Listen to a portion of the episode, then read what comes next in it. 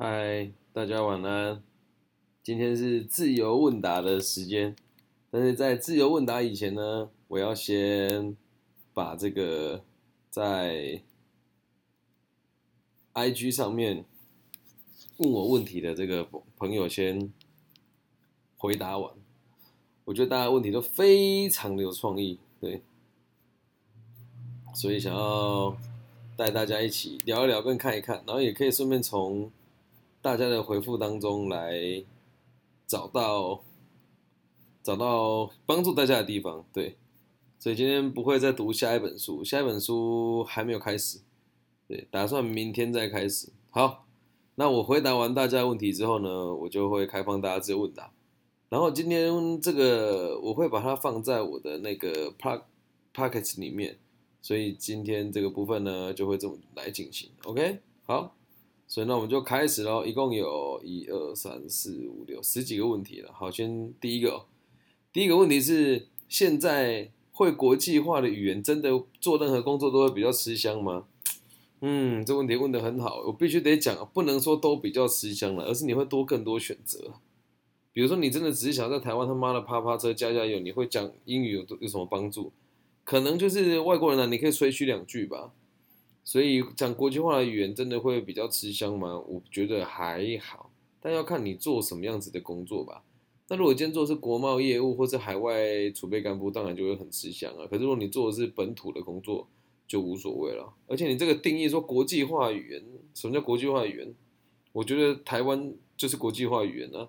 所以可能要讲的是外语吧。好，这是 A L O V E dash 九二零八二一朋友的这个问题。接下来第二题就比较 ham 一点哦。账号 b o b dash h e 的朋友说，是否能聊聊劈腿、出轨、外遇或是各种两性问题、婚姻问题有关的议题呢？以后在 Clubhouse 上面，诶是可以啦。但是就是我觉得爱情这个东西讲来讲去就都是这个样子。那我就来帮大家定义一下。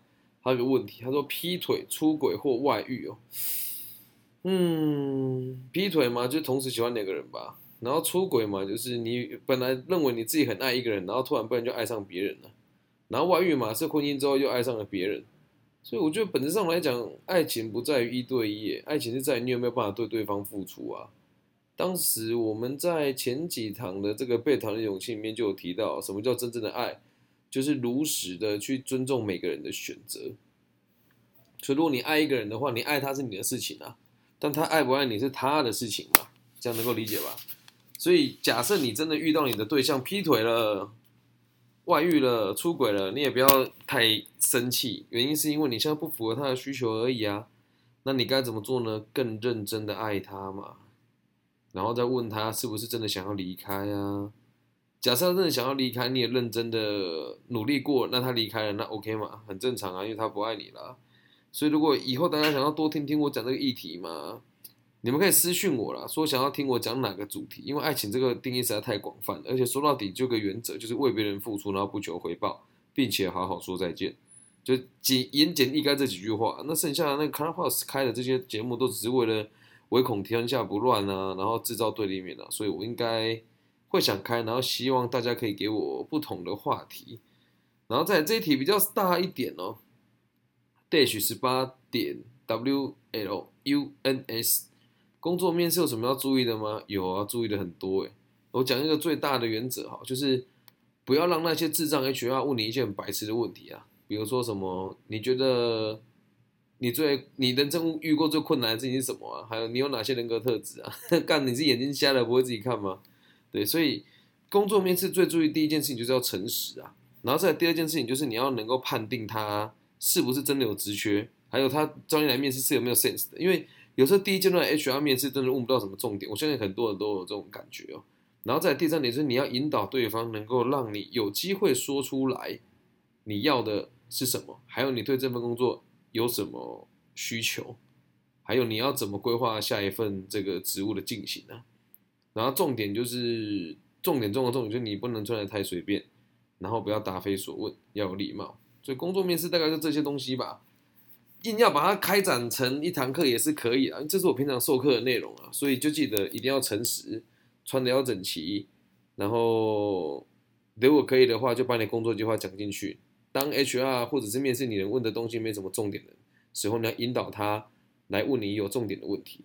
好，那下一个是小保罗这老朋友啊，小保罗说。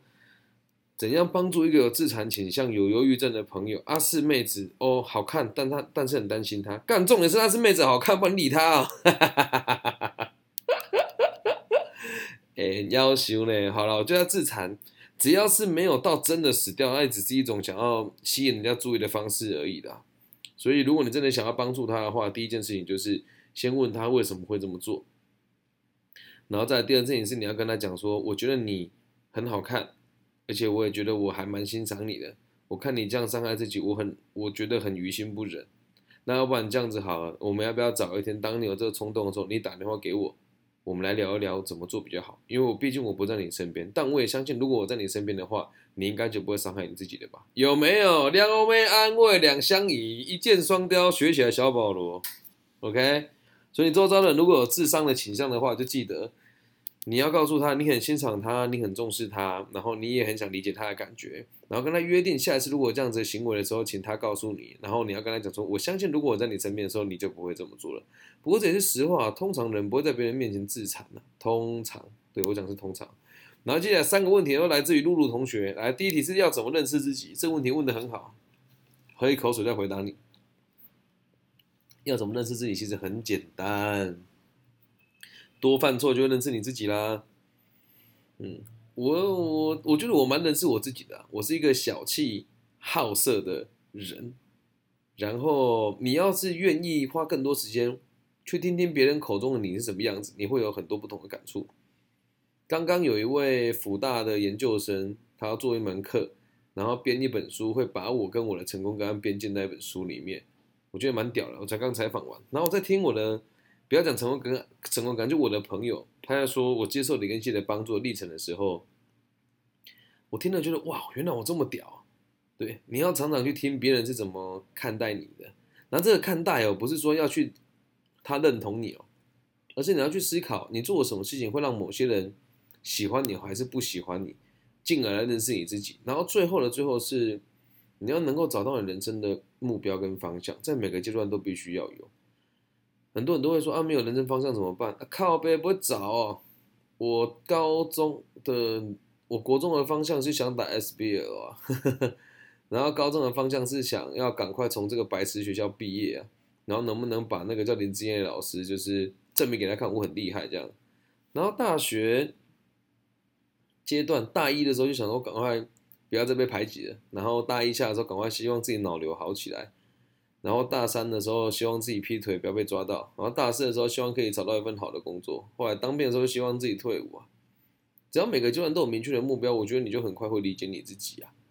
那如果没有目标的话，就找我聊一聊喽。嗯，有接受过我的协助的朋友都会知道，我会帮每个人定下明确的目标。每个人离开的时候，都会有一个很明确的要做的事情，然后我都会问三个问题：有没有用？愿不愿意做？跟做不做得到？对，所以要怎么认知自己呢？多犯错，然后多设定目标。好，下一题哦，要怎么认识自己？可能刚从低谷爬出来，但是觉得生活很无趣，做什么都很没兴趣，该怎么办才好？还是要顺其自然？其实啊，我觉得这个世界上根本就没有自然这两个字。我们每个人哦，所看到的世界哦，都是由我们的意识交织而成的。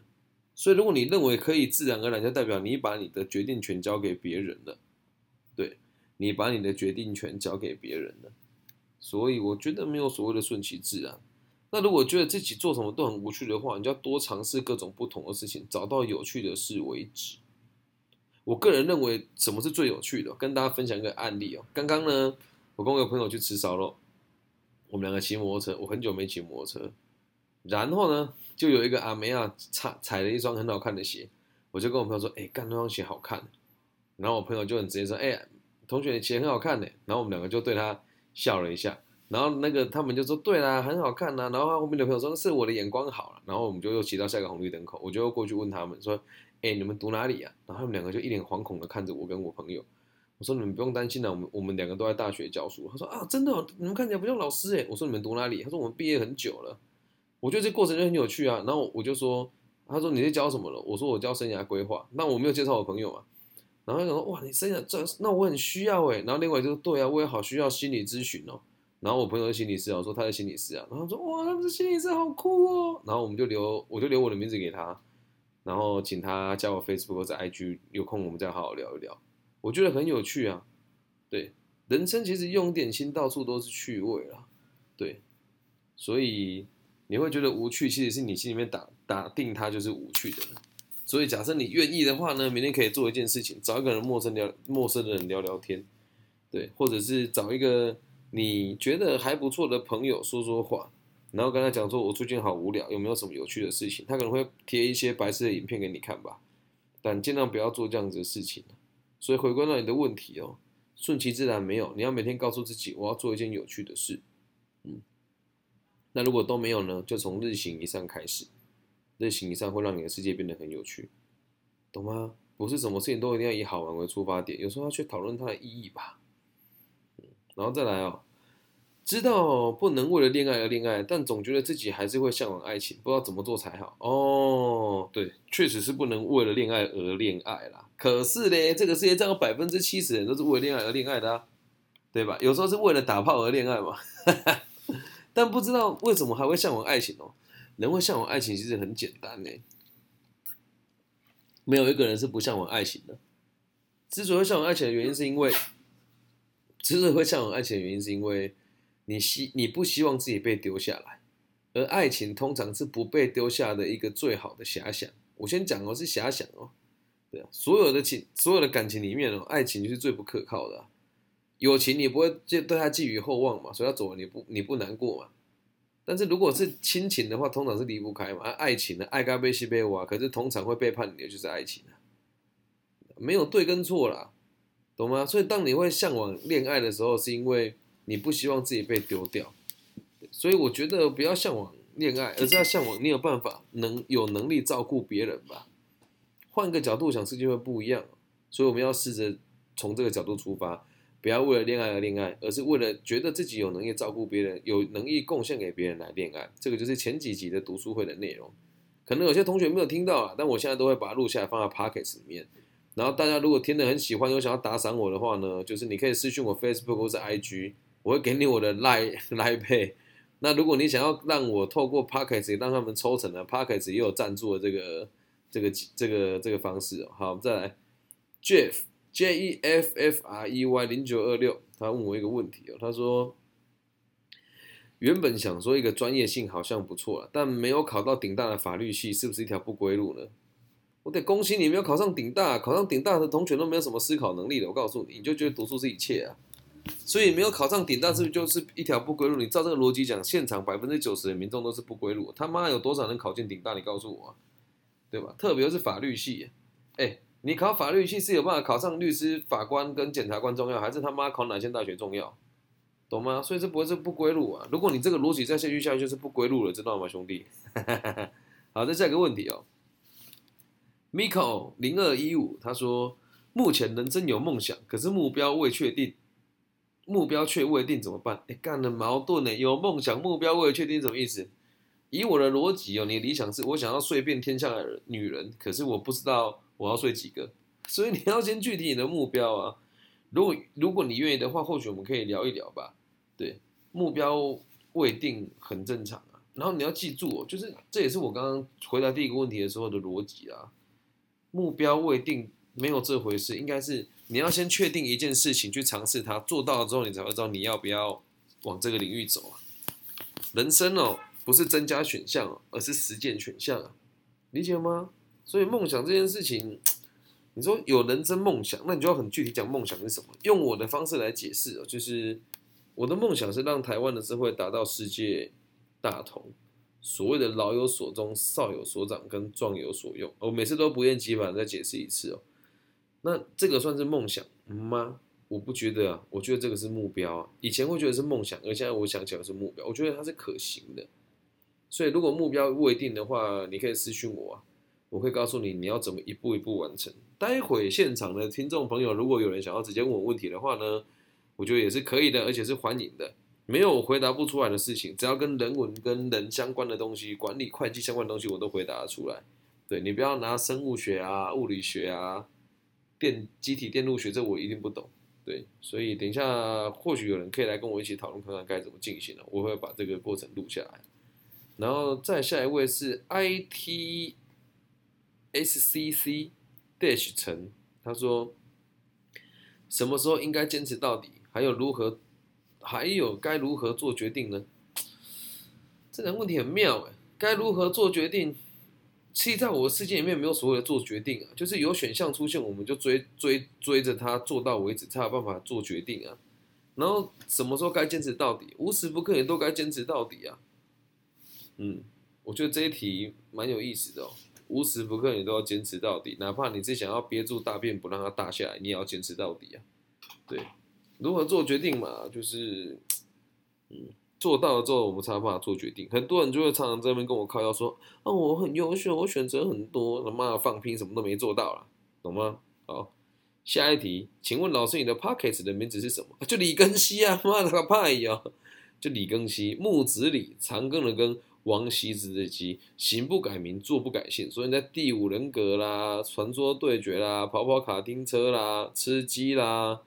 还有这个听的听的里面不是我，有人用我的名字在听的里面约炮，对，听的不是我，大部分的李根熙都是我本人啊，对，好，最后一个是我们老朋友心仪哦，他说如何辨别他人的赞美是场面话还是实话？如果是我才不会去辨别，人家讲了就听就是了嘛，他愿意赞美你，我们就都要把它当做实话，对吧？所以这一题不需要这个样子，他愿意赞美你，就把它当做实话就好了，对。那如果你会说，哎，我感觉到不是实话。啊那就不用感觉了，那这个人就是虚伪嘛。讲个故事给大家听哦。哎，昨天有一个同行老师打电话给我，他还蛮好笑，一个女生哦。她跟我说，她要跟她的朋友去标案，说叫我提供我的讲师名单给他们。我说哦，标什么案件？他说做生涯规划的课程。哎，啊，不是我在爱吹牛啊，在台湾做生涯规划，你要是不认识我李根新，他妈也就白混了嘛。我就问他说，那对方认识我吗？他支支吾吾的跟我说：“诶，应应该不认识吧？”我说：“哦，啊，他是哪个单位？”他说：“诶，就一个私人工作室。”我说：“他是包哪个标哪个政府的案件？”他说：“诶，我不不大清楚。”然后我就听到他旁旁跟在跟旁边那个习俗说：“哎呀，他说问你哪个县市可以讲嘛？”我都听到了，我都听到了。然后他还跟我讲说：“诶，他现在在忙呢，可能不大方便说话。”我就说：“哦。”他说：“啊，是这样子的，我们是想说把标案拿下，所以请你提供你的讲师名单给我们。”因为你的人脉很广啊，而且我觉得你经验又很好。你看他讲这个话绝对不是实话嘛？为什么？就算是赞美也是有目的的啊。所以我要你知道，如果别人赞美你，假设是带有目的的哦，那就都是场面话。所以我后来怎么处理他，你知道吗？因为我也不想要，我也想要接到这个案件，因为我我的目的不是赚钱哦，是因为我他透过他二包三包，一个小时可能只剩下六百块到八百块，我不 care 钱呐。然后我们协会的老师也都不 care 钱，因为我们都经济状况都还过得去的。然后。如果你是我，你会怎么做啊？他跟你要讲师名单，你不给他也不对，你给他又怕人家讲说你跟其他厂商图利。于是呢，我做一件很聪明的事情，我就把我们协会所有公开在外面的讲师资料，就是我们协会有一个讲师介绍的档案，是在网络上公开的，寄给他。对，然后到时候看他怎么做吧。我觉得这个人肯定有鬼的。你要找我合作，你又不说是谁发包的，你又不说哪个县市的，对吧？然后一直说我他觉得我经验很好，能力很够啦，除了我之外，他除了我以外，他也不能找谁。他一共讲了六个主题吧。他叫我推荐老师，我就跟他讲说，如果要我讲生涯规划主题，我不可能推荐其他人，一定就只有我自己，我不会推荐其他人啊。嗯，然后他说啊，我知道你能力很好啦，可是哦，我们接标案的话就不能由同个老师来进行啊。对，所以呢，他跟我讲的话是赞美吗？嗯，我觉得也是实话。那场面话吗？也对，因为他对我有需求。所以赞美一个人，不要那么在意他说，哎，被一个人赞美，不要那么在意他说的是实话还是谎话。那反过来讲，当你在赞美别人的时候，拜托你千万不要是场面话，了解吗？好，以上就是 打个喷嚏，以上就是所有的这个网友的问答。好，现在现场开放，就是现场民众自由问答开始。大家有什么想要问我的吗？来哦，不要客气哦，叔叔平常很贵的啊。今天让你们免费问答，一定知无不言，言无不尽，问什么都可以哦。对，只要和人相关的、和管理相关的，我都可以有信心的帮你们好好的解决。再重复一次，跟人相关的、跟管理相关的，都可以提出来聊一聊。来吧。有一位同学举手手了，这个叫夏许西西吗？这名叫什么？Hi Sarah 是吗 Sarah，对，？Nice to meet you。你说 我想要请问一下，就是，嗯，因为我现在在兼职教瑜伽嘛，然后今年算是刚刚开始，是然后每一次我要有课的时候，我不是前一晚就在紧张，要不然就是当天早上就会紧张。是，可是，在教的过程，我又很享受自在，嗯哼，哎，也没有到很享受，就是自在，就不会紧张，自在就是享受啊。嗯就是平常心啊，就只要只要学生一来，我就不紧张了。应该说你也对授课内容很有信心，而且你也喜欢授课，这么说才对吧？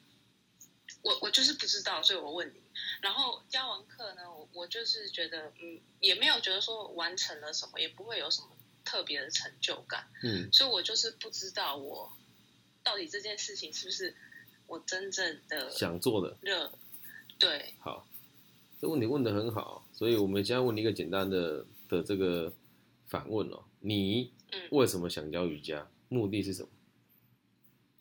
我教瑜伽是因为瑜伽是我这辈子都会持续做的东西，然后我父母也都是瑜伽老师，是，你是你们家的老大吗？不是我老二，你下面有弟弟妹妹吧？没有，没有，所以你的哥哥姐姐应该没有在这领域里面，对吧？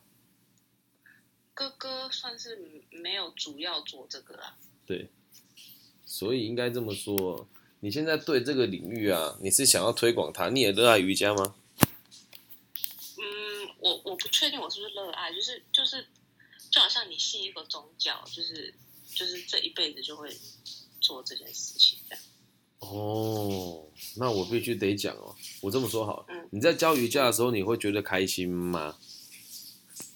你说那个当下嘛，对，在教瑜伽的时候，你会觉得开心吗？就就蛮自在的，蛮放松的啊。对，那那个自在放松有没有让你觉得你在协助这些人呢？有没有感觉到你好像在协助他们放松，跟走到另外一个时空里面去找到自己的需求呢？有这种感觉有吗？对吗？所以你你一直都忽略你自己心里面真正的声音哦，是你觉得瑜伽这个东西很棒，而且可以帮助很多人，并且你也可以透过这个专业为你自己做做到更好的生活，对吧？哎，对，嗯，那这件事情就很值得你开心啊。那为什么你会不开心呢？因为你没有正视过你心里的需求嘛。你这就是我们这里的读书会都有讲嘛，就是，诶、信任，诶、这接纳、信任，再到这个所谓的贡献。现在我现在带你做的事情就是接纳自己，你应该要很开心，你应该很快乐，而且你应该要知道自己做的还不够，所以你要更努力，这个叫接纳自己。然后再就是信任自己跟信任他人，就是我愿意相信自己可以帮助别人，然后别人我相我相信别人也会愿意相信我可以帮助他，这时候会产生一个正向的循环，这个就是所谓的彼此的信任。对，然后最后就是你在做这件事情的时候，钱它只是附属品，重点是你为这些人做到哪些贡献跟服务，还有你对这个整体的社会的共同体有没有起到一个非常好的共鸣的作用，这个就叫做贡献了。而以上这三点你也都已经做到了，如果我没猜错的话，你应该是不缺钱，所以你才会对他这么没有感觉吧？我我就是老公养啊，对啊，所以你要反过来讲，就是如果今天我不缺钱的状况之下做这件事情，我就不是为了金钱。那如果不是为了金钱，你可以换那个角度去想，我推广瑜伽不是为了让我自己赚钱，而是为了让更多人可以透过这样子放松的方式找到真正的自我，并且让我自己可以感觉到更平衡，感觉到自己存在的价值啊。所以你在授课前在里面找到他的对目标。而且在授课前会紧张的原因，是因为你对你自己不够有自信。哦，但是你，我相信你的教课年资应该已经很很很够了吧？没有啊，我今年才真的开始，哦，那时候你练习瑜伽的时间应该已经很长了吧？呃，两三年吧。嗯，所以两三年再透过师资培训，你应该就要更有自信了。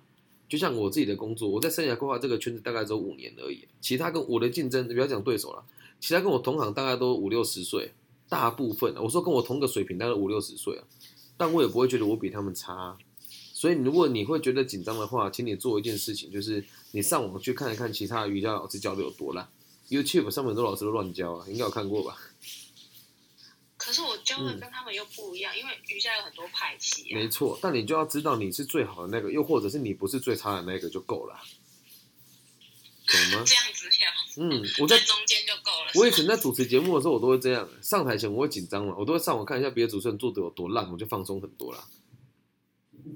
嗯好，我也曾经经历过会紧张的样貌，但是我觉得其实你的那种紧张是害怕事情做不好，本质上就是害怕自己没有办法给这些人正确的引导。嗯，那才是你身里面真正的恐慌。多做几次就会更好了嘛。你可以把它记录下来啊，就是你觉得今天教哪个学生，他给你有什么反馈很好，你把它记录下来，然后就就写在你 Facebook 或是在你日记里面。然后当你觉得很紧张的时候，就把它拿出来看一看。然后你要告诉自己，我知道我自己还不够好，但我愿意让我更好。因为我不够好，所以这些学生付我的钱不是最顶尖的钱，所以我也有犯错的资格，懂吗？我了解了解。嗯，就像如果今天有一场演讲是给我一万五的话，我就不会，我也不能讲紧张，我会特别谨慎。对，那如果一场演讲之后八百块的话，我当然是他妈你你只给我八百，你要奢望我做到完美哦，别傻了，懂吗？好，好了解。也给自己进步的空间嘛。对，嗯谢谢。希望对你有帮助。如果你愿意的话，你也可以把你的那个瑜伽的粉丝专业传给传到我的 IG，我会帮你协助推广的。好，谢谢老师。不会，我看到你的那个 bio 里面有写啊，第一啊，因果不可改；第二，智慧不可赐；第三，妙法不可说；第四，无缘不能度。这个东西不是佛的本意，所以是网络转传的。我分享一下我认为正确的想法是什么：因果不可改，但是缘分的出现会更变，是会更改结果的。这个世界是先有结果才有原因。对，并不是先有原因才有结果，也没有，也不是没有人替代得了，确实是只有你自己能够做决定。但是缘分很重要，否则佛陀就不会投身在这个，就不会转世来当释迦牟尼了。再来，智慧不可视哦，是是没错，是离不开自身的磨练。可是之所以说智慧不可智慧，任呃任何人要开智慧的这个状况是，你要愿意能够发善念。这就是为什么我们得说读《金刚经》是要为发大圣者说。所以，我们不会说智慧是我们赐给人家的，而是给他一个因缘，让他愿意面对真正的智慧。般若波罗蜜，般若就是智慧，波罗蜜就是到彼岸。所以，般若不是我们给他们，而是可以带他们一起去面对，这个才叫做智慧。再来，妙法不可说这句话其实讲的很对，因为，诶，原文说什么忘记了啦，就是我们让诶佛说大声是名大声，而非大声，就是。佛说的某一些东西，只是为了让我们看到它的过程，它并不是真正的意思是这个样子。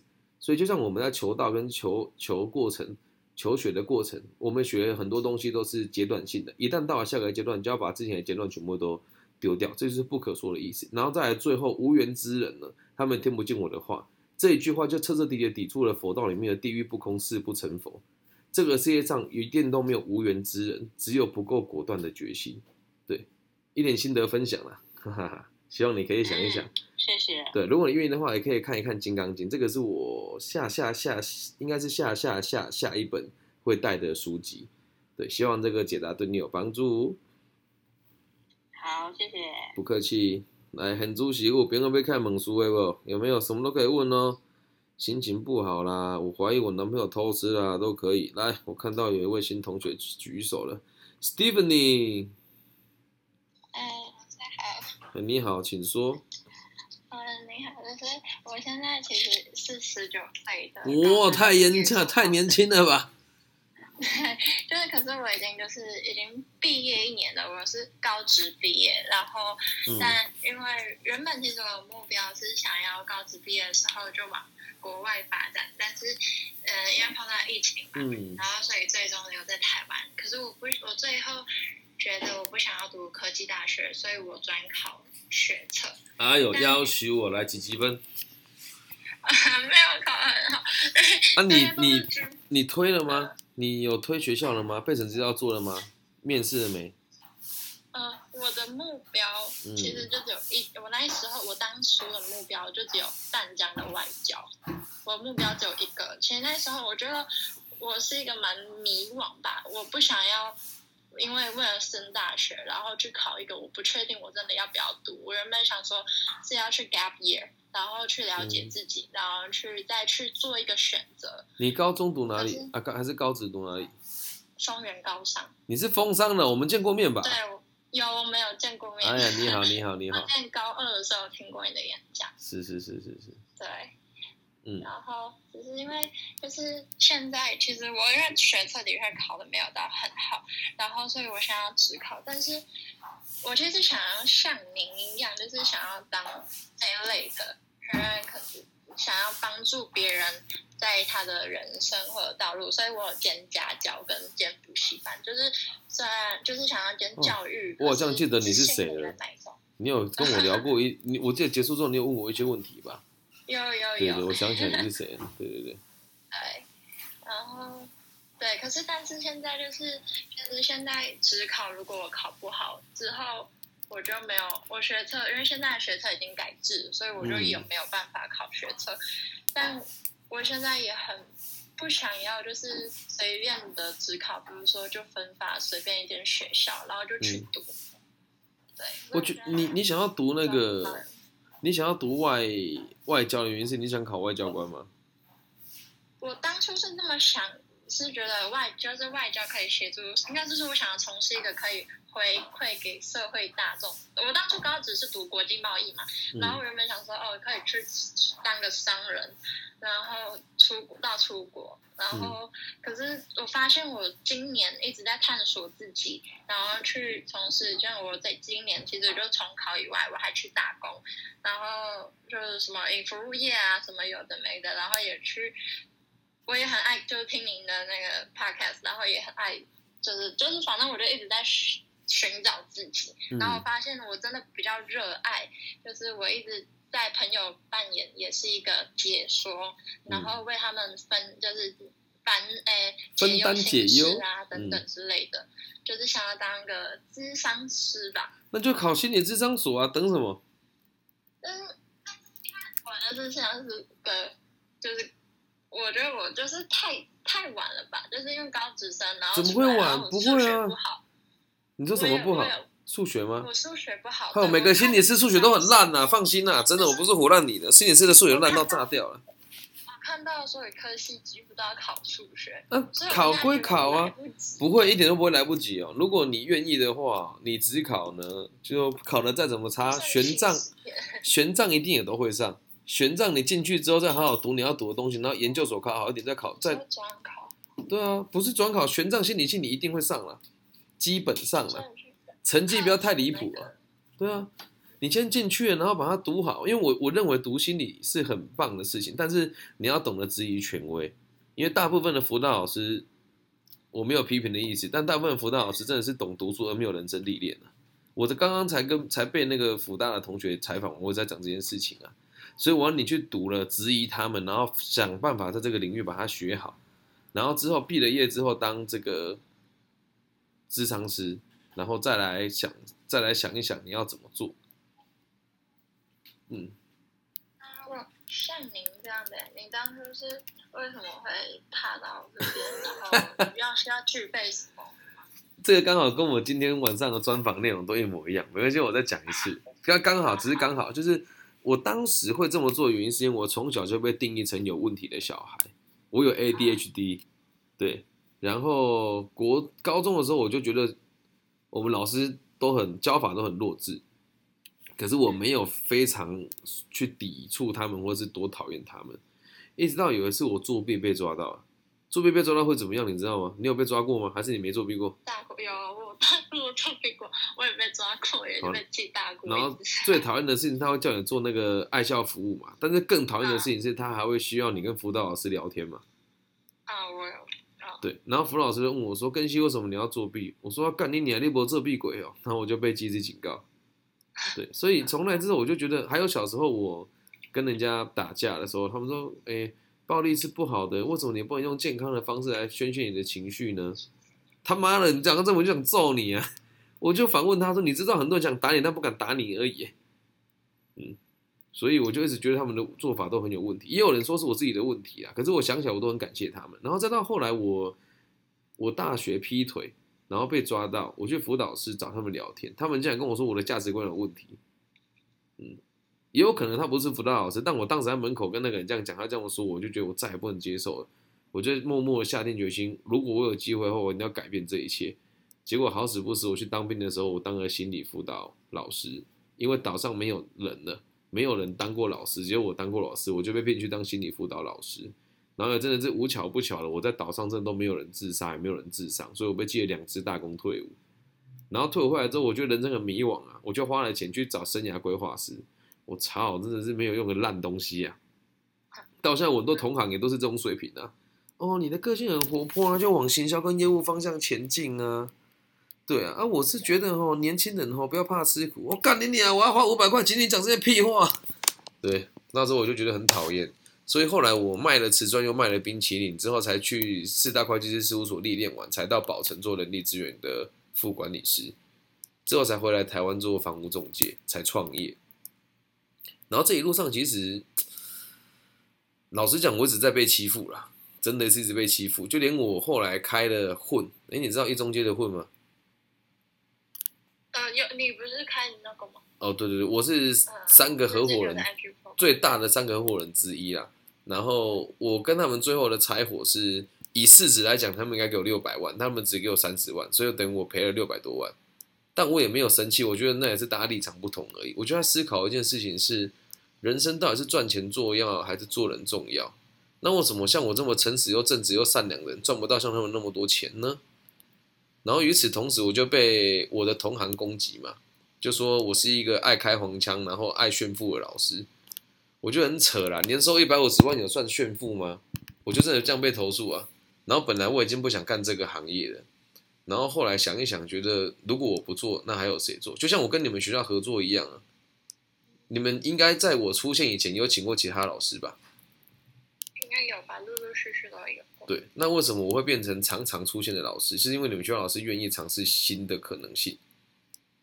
嗯，而且你们学校辅导是我觉得很，我觉得很，我认为觉得很值得被肯定的原因，是因为他们愿意相信我这样子的人，而且也愿意看，也愿意就是让我私底下跟你们接触。很多学校是不愿意让老师私底下跟学生接触，因为怕出事情啊。嗯，所以你们应该有很多同学跟学长姐备审资料也都有来找过我做，我不知道你有没有跟他们打过照面。嗯，所以我就会一直往这个方向走，直到我认为问题有被解决为止。因为台湾现在目前的状况是大家都不为彼此负责任。嗯，对，所以我觉得很需要被改变了，才会一直在这个领域发展喽。嗯。这样有了解吗？所以如果真的想想读心理，想读心理系的话，我觉得玄奘的分数其实不会到太困难。然后你考上了之后，再好下定决心去考好一点研究所，然后再考心理师。嗯，了解吗？加油！谢谢。不客气。来，还有谁想要问一下问题的？交流一下嘛，不要害羞啊。还是你们就没有要问我的？没有的话，我就录到这边就好了。我本想要今天没什么事情，可以让大家开放一下自由问答，所以你们都没有问题要问我哈。哎呦，啊，这老朋友，咱中华的粉丝了哈。来，园林金城武欧先生，请说。哦，就是那个老师，我想跟你问的，就是是因为我第一次听到你对于性这件事情，让我感到非常震撼。我从那一刻。我从那一刻崇拜你，因为我觉得一个人可以为了自己的目标去做这件事，是一件非常了不起的。我觉得，因为其实我曾曾经也想要去做这件事，但是我觉得可能碍于我自己觉得没有自信，然后外表不行，所以我觉得，嗯，我是不是做不到？所以我就开始局限。拜托我，我长这个样子我都敢了，你对自己有信心一点好不好？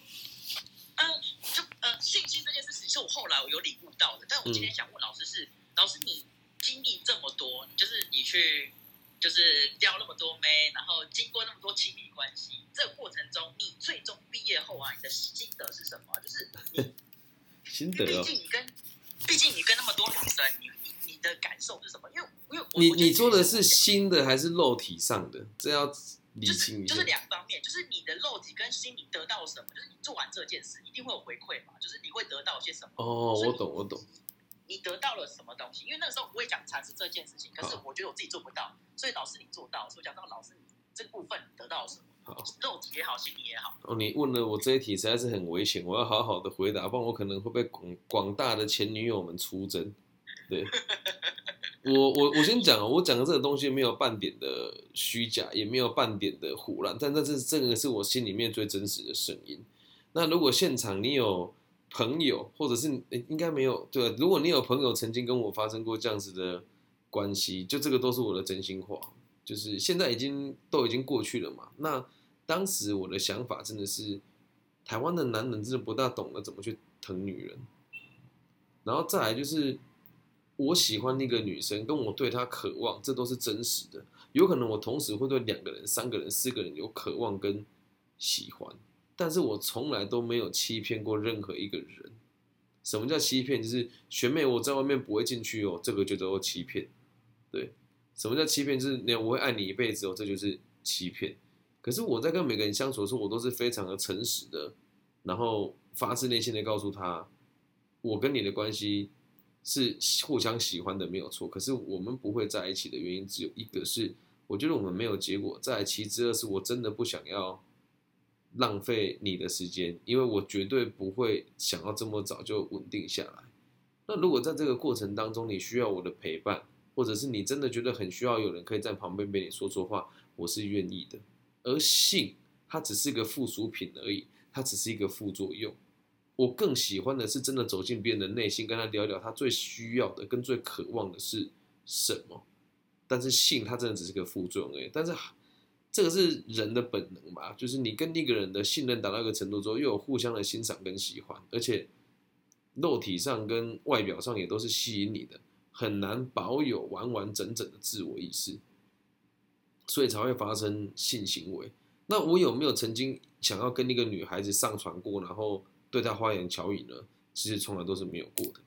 我的逻辑会比较会是我欣赏她，进而对她的肉体产生欲望，而不是对他肉体产生欲望之后，我才去欣赏这个人。可是回归到根本，是我对每一个人的角度跟出发点，都是希望他可以过得更好的。而性这个东西，真的就是因为你真心的发自内心去喜欢一个人，去爱一个人，去。愿意让他更好的时候，他会给你的一个很正向的回馈之一而已，这样能够理解吧？我现在讲的这个回馈，我不知道你能不能接受，可是这就是我最真实的感受。因此，回归到根本，就要呼吁广大的男性听众朋友，就是你要你们要懂得疼女生啊！如果你们不懂得疼女生，那一辈子都会这些女孩子都会去找像以前的我的这样子的男生交往，因为他跟你在一起，就算得了得到了。永久的饭票，可是你不懂得他做爱的时候像宣泄一样，然后平常都相处也没有情绪，然后赚了钱又他妈的把你老婆当做狗在使唤，那谁会喜欢你啊？懂吗？这种概念就很像那个周星驰的那个书写里面的丐帮帮主啊。他说，如果丐帮帮哎丐帮有多少人不是我决定的，是皇上决定的。那就像我们以前人家定位我们这种渣男，说我们这种渣男多少女生会跟我们贴在一起，不是我决定的，是广大的男性决定的，这样能够理解吧？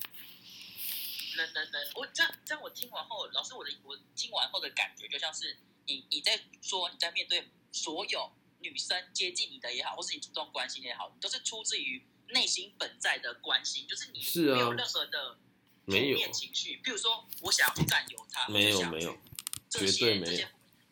你你你怎呃？为什么为什么你的观念可以这么清晰的是正面？那不是清晰吧？这个就是回归到出发点啊。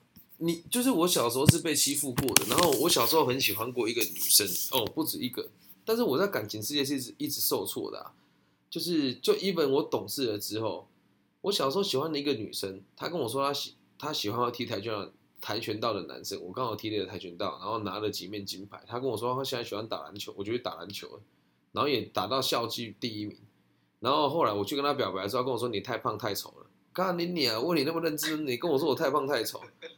然后第二个就是女，就是第二个喜欢的女生就也很有趣，就是中间还有很多感情，我是说我感情受挫的部分了。就是我就觉得我我很欣赏一个女孩子，她是乔生，然后那时候我大一嘛，然后她也跟我发生关系了，之后她才跟就是。就是怎么讲？她在发生关系就跟我讲她有男朋友了，可是我还是接受了。她最后还是没有跟我在一起啊。然后后来是我有一个女朋友在一起时间很长，然后我为了他牺牲了很多事情，可是他在我在海外的期间的时候他就劈腿了，然后再到最后我跟我前妻离婚，也是在我不愿意而他执意要离开的状况之下发生的。所以我在感情世界我是不停的受挫的人，到最后我就会发现我不能对任何人有任何的期待，反之任何人也不应该对我有任何的期待。因为如果今天我做的够好，你就留在我身边。当你要离开的时候，你用不合理的方式要求我，那就代表你已经不爱我，你已经不能如实的尊重我真正的样貌。那我就宁愿让你离开啊。我我我非常懂老师讲的这一块，就是就是你对你就是你只能要求自己，你永远不能去要求别人。一旦你想要求别人，就是你想控制别人那一个。对啊，那如果这段的爱就已经就就变质了。对，如果如如果别人会用这个借用这理由来跟你说服的话，代表他对你不是真正的爱，他只是想操控你跟得到你某些地方而已啊。反正这个观念通了以后，你就会发现，其实爱它的面向是很多元的，而且是很包容万象的。当然不是说我们非得跟很多人上床，而是说我要炫耀我跟很多人发生过性关系，绝对不是这个事情。只是在年轻的时候，我们没有那种自制的能力，会自然而然让它发生。而到现在讲好听自制能力，讲难听是干肾没有那么强壮了，你怎么还那么多体力呢？没有啦，是开始会能够理解到这个社会大家的想法跟需求。可是话说回来，只要没有互相伤害，那又怎么样呢？对吧？对对对，我非常理解老师说的这一块。那那老师，你这样就是发生过或是经历过这么多，可是你通常在讲的过程中，嗯，应该说在呃在环境，譬如说你刚刚说你不断去受挫，或是有些人是刻意的伤害你，或是在感情中不断被背叛，嗯这些过程中你是从环节去调节自己的身心？因为你通常、哦这个我的我的逻辑里面，我受伤了，嗯我就会想去报复，或是说更极端的方式去回馈给对方，因对为你让我这么痛苦，为什么我不能让你痛苦？好好，我先就有这种极端心理出现。我我先讲哦，这个都是要极端过才会才会才会平衡嘛。我就说我那个在海外批，就是在海外就跟其他男人在一起的女朋友，她的朋友有来跟我讲说，她婚礼要我包红包给她，然后我就去那个金抓点买四五红金，然后拿 一千块把它描成跟一千块一样大小，把它裁成一千块大小，然后装了几张放在红包袋里面，请他送给他。我也曾经这样过啊，很恨呢、对，然后我失去一个人的时候，我我那种痛苦，我就是我会，我不知道你们那种感觉，就是当我心痛的时候，我的我的痛会从肺部延伸到舌根，就从肺部到舌根都好痛哦，然后好恨哦，好否定自己哦。可是我从来没有想过要伤害别人，我只有想过说我要对你们表达我的不满而已。所以，如果你有花，你要花时间去恨那一个上一个伤害你的人，或许你可以换一个方式，是让自己变得更好，让其他人愿意更喜欢你，让他自己能够理解到他的离开不是个错误，但是是一种遗憾。嗯，这就是格局啊。但可是当你有这个格局之前，嗯你所要转变，是只能透过不断的去学习或是听吗？不断的痛。听我从来不听，因为我觉得世界上没有任何一个人，除了我之外，没有任何一个人比我更了解爱情。我从小我就这么想，因为我看了很多书，然后就很多书都很狗屎。至于是哪些人写的，我就不说。一直到我看到弗洛姆的《爱的艺术》跟阿德勒的这个的学派的。对为爱彷徨的勇气，我才开始理解哦，这才是爱情真正的本貌。他妈的，很多书都乱写，说什么女人一定要小鸟依人，然后说什么男性一定要什么怎么把妹，说什么要主动，各种各种框架吧，那都是表象啊，那都是表象啊。就是你在 Clubhouse 有听到很多人讲爱情，那都是表象，他妈的都是狗屎啊！因为说到底，人要融入社会就是爱，人要融入社会，能够懂这些道理，就是能够为共同体付出，就是先从爱开始，就是一对一的爱开始，无怨无悔对一个人付出，才能够普及到一切众生，才能够理解到什么叫为这个共同体付出跟贡献。所以在那之前，我不大听人家说了，嗯，你说。所以当痛到极致的时候，你是用什么方式去调节这个极致？踢跆拳道，对，跟打架，嗯就是然后刚刚老师你讲的那部分是想转移注意力吗？倒也不是宣泄，就是我会注意在，我会把那个伤害我的人想象成那个沙包，又或者是会在路上挑衅小混混，然后跟小混混干架，那是我高中跟大学会做的事情。那那那以现阶段，要是以我们已经出社会已经有年纪的人，嗯就是你要是有心情心情有到那个很绝望，就是你痛，你爱一个人，嗯你爱一个人，他是他也是这样，就一句一句说我不爱你了，他说就是转头就离开了，然后嗯因为很对他很爱，用的人很深，是所以很痛很痛。这个就叫做贪念这就是贪念，你对他有贪念，你你对拥有他有执着啊，这叫贪念。你对拥有他有执着啊，你不是爱他，你只想拥有他而已啊。你很爱他，就一定要爱你嘛？对，你只是想拥有他，所以换个方式是，你看看现在谁拥有你啊？你要不要去在意那个拥有你的人啊？懂吗？那可是这种放这个这个执念要怎么去放下？就是要透过什么方式？要跟不要而已。对，就是只能靠自己的要跟不要。我问你哦，这个世界先有原因还是先有结果？先有原因。那你今天为什么要在这边跟我聊天？说说看。我为什么要来跟你聊天？是啊，我们从这件事情来出发，让你思考一次：为什么你要在这个地方不离开？然后这里下面有三十八位听众，为什么不离开？为什么这里的人不离开？因为因为觉得你就不知道，我就是有种感觉，就是从你身上可以获得我想要的答案。好，你想要的答案是什么？你你应该简单的说，就是看更进步的自己嘛，对吧？对。好，想要更了解自己。那更进步的自己是原因还是结果？结果。那我再问你一次，先有原因还是先有结果？哦，先有结果。是啊，很聪明嘛，不错哦，嗯，学得很快哦。对。我理解，我理解，我理解。所以你心里面的念头要有啊，念头。我那那那那那老师意思就是，我要先知道放下是什么。然后便去从放下着手，而不是在犹豫说要不要放下。这个就是这个就是表象，你你你已经有进步，我觉得你已经从表象往里面走一点点，而回回到最真正的理想是，我想要成为一个平衡的人，我想要成为一个对社会有贡献的人，我想要成为一个能够让每个人都欣赏我的人。一旦这个目标有了之后，你就会发现你刚刚讲的话这都是废话，对吧？哦，从。从更深层次的结果出发，而不是从一开始的言语谈吐，哎，言语的那个那种对那种那种表象的感觉，那个就叫表象。而你们我们看到所有的书，大部分都会讲表象，这种转移注意力的、感恩一个人呐，感都没有告诉你真正的原因是什么。真正原因就是我们希望能够成为平衡的人，能够让每个人都欣赏我们，同时我们可以贡献给这个社会，这个才是讲一个完整的人的样貌。那每次每当你这个想法，嗯。犹豫的时候会怎么办？就是你想要坚信，但是你还没有在坚信的过程中，你一定会开始，可能你会坚信个一阵子，可是过程中可能会迷茫，又会又会可能又飘掉。没有，这个就是要跟不要而已，就跟跟减肥一样，就跟学东西一样啊。我才三十三岁，但我在台湾的生涯规划这个业绩，我觉得真的是我认为我是最好的，而且我确实也是最好的，这个是实话。因为我有没有犹豫过这件事情，从来没有啊。但是别人看来会觉得我是自大狂啊，对。别人就问武断了。那老师，那是不是就像是你，你只针对一个目标，不听情，哎，不去听从心中其他的杂念？不不不不不，是不听别人的杂念。嗯。那自己，那自己想要放弃，想要怠惰这生意，那就是你不想做而已啊。那怎么把这生意摒除掉？就是没有，不要摒除掉。如果真的不想做，就不要做。本来就是啊。我譬如说，老师你这样讲，我知道你觉得平衡这件事情，就是我们人应该做平衡，然后像就是把爱给分，有有办法回馈社会这件事情。可是我也能理解这件事，但是当我在做的过程中，我可能会开始抱怨说，为什么我为什么要这样？我为什么一定要做这件事情？那就是那就是不想做啊，对，就是你没有想要做。可是又觉得这件事情是必做的。好，那我们我们换个方式做好，你给自己半年的时间，不要怀疑这个念头。半年之后，你就会知道这个是不是你要的了。嗯，这个果断一定要有啊！你给自己半年的时间坚持啊！先当机立断去执行这件事情。对啊，你就是先用完全相信的方式去做，你才会知道它有没有用嘛。就很像我一定有资格说干 K P N G 他妈黑心公司，没有，这是我个人感觉，因为我在 K P N G 待过，我一定可以说海外当台干没有什么了。我在海外当过台干啊，我也可以说啊，干新业房屋都没啥，我在新业房屋当过委托网啊。所以你一定要先相信它的用，我做到它之后，你才能够判定它有没有用啊，懂吗？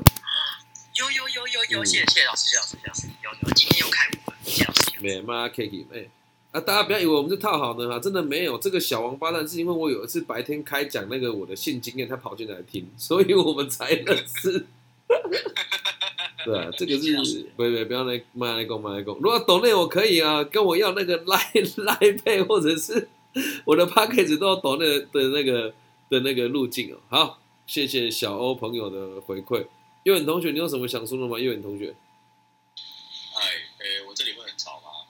不会啦，不会，还好还好。OK，因为我现在健身房。那呃，我比较想问，就是上一位同学的那个，他想问他，就是他像他刚刚说到爱情或感情的部分的话，他是有怎样的经历？哦，小欧你有在吗？我们这样这样。佑远同学想要问你的经历，爱情的经历是什么？要不要分享一下？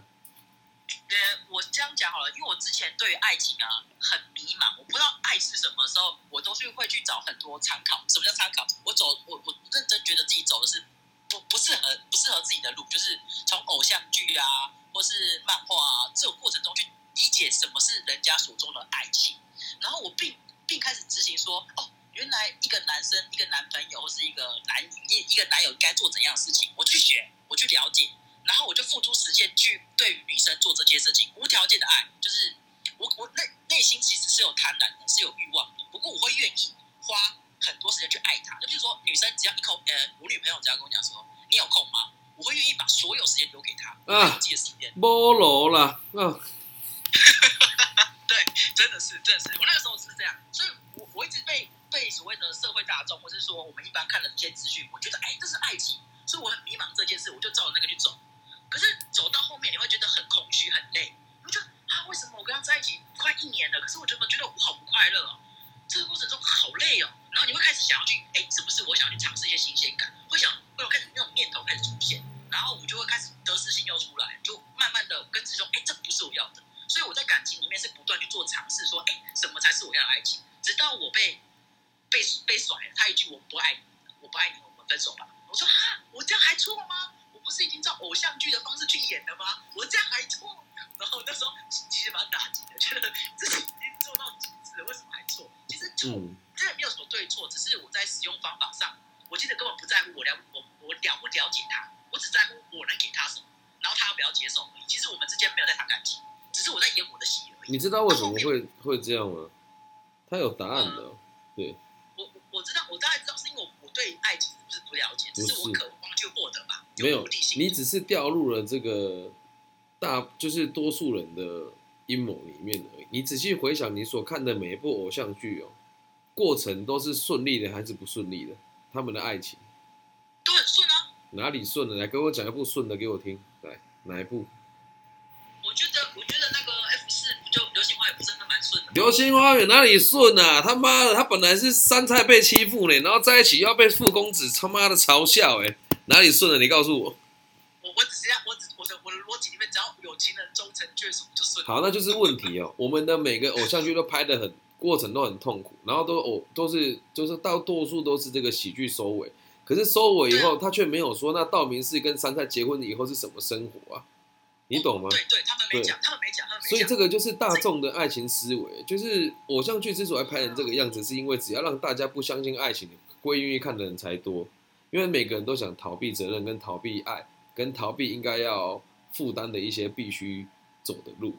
那像我们这，我我是在后来，这就是我们下一本书读书会的内容了，就是偶像剧就是这么来的。自始至终，我们看到所有的戏，所有的这个电影、电视、杂志都是这么做，因为这么做才可以让大家一起为不不要为爱负责任。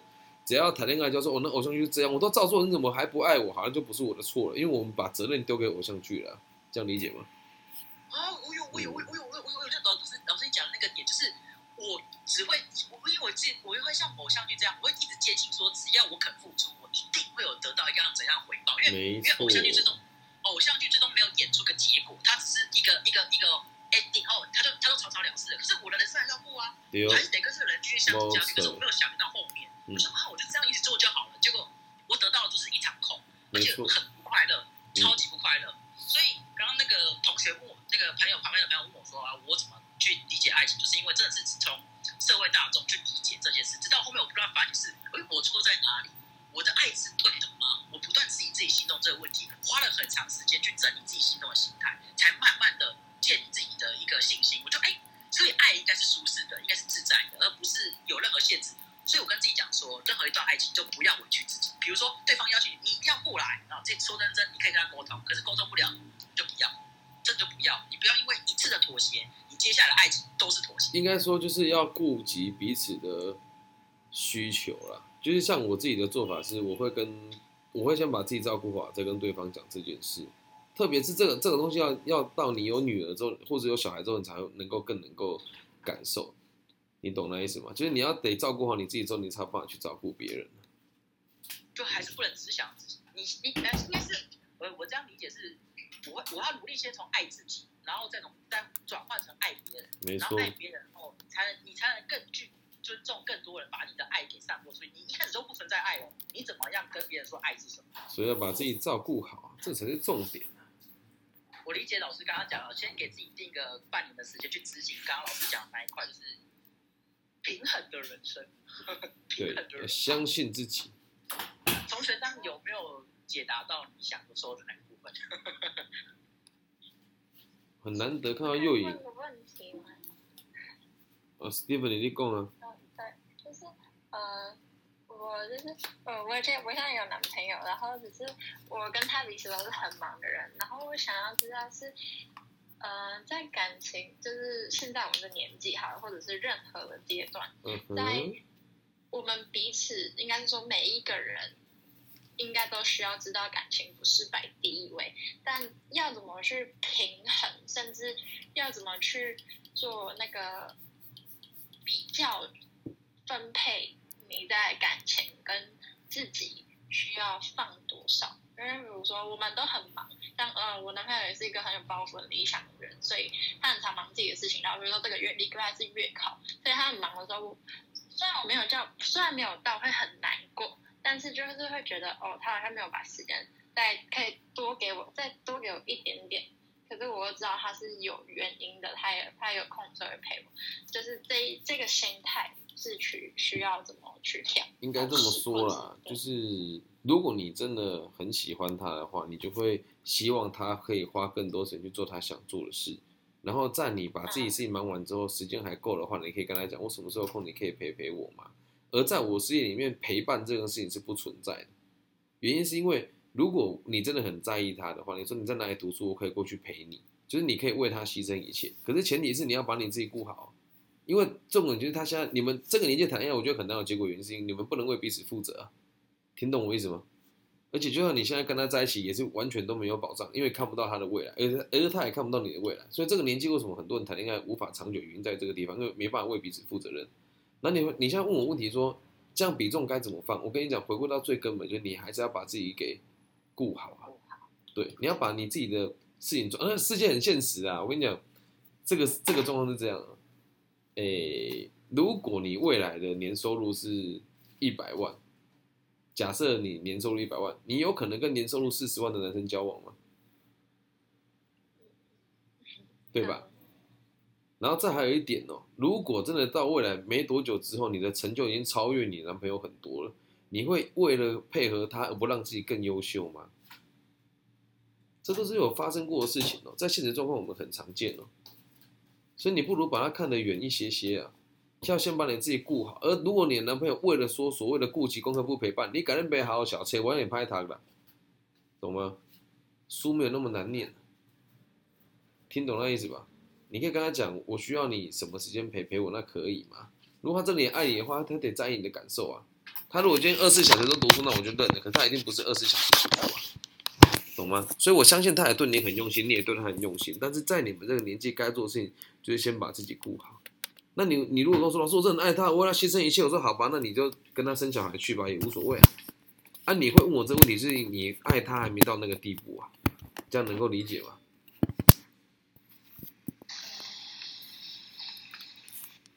听听得懂吗？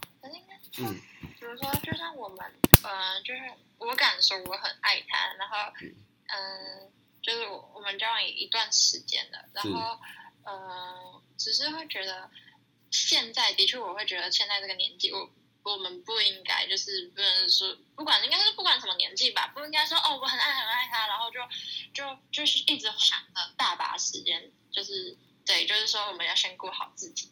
可是那个顾好自己跟嗯爱他的那个平衡，我就觉得有一点难去取舍嘛，就是难去评断。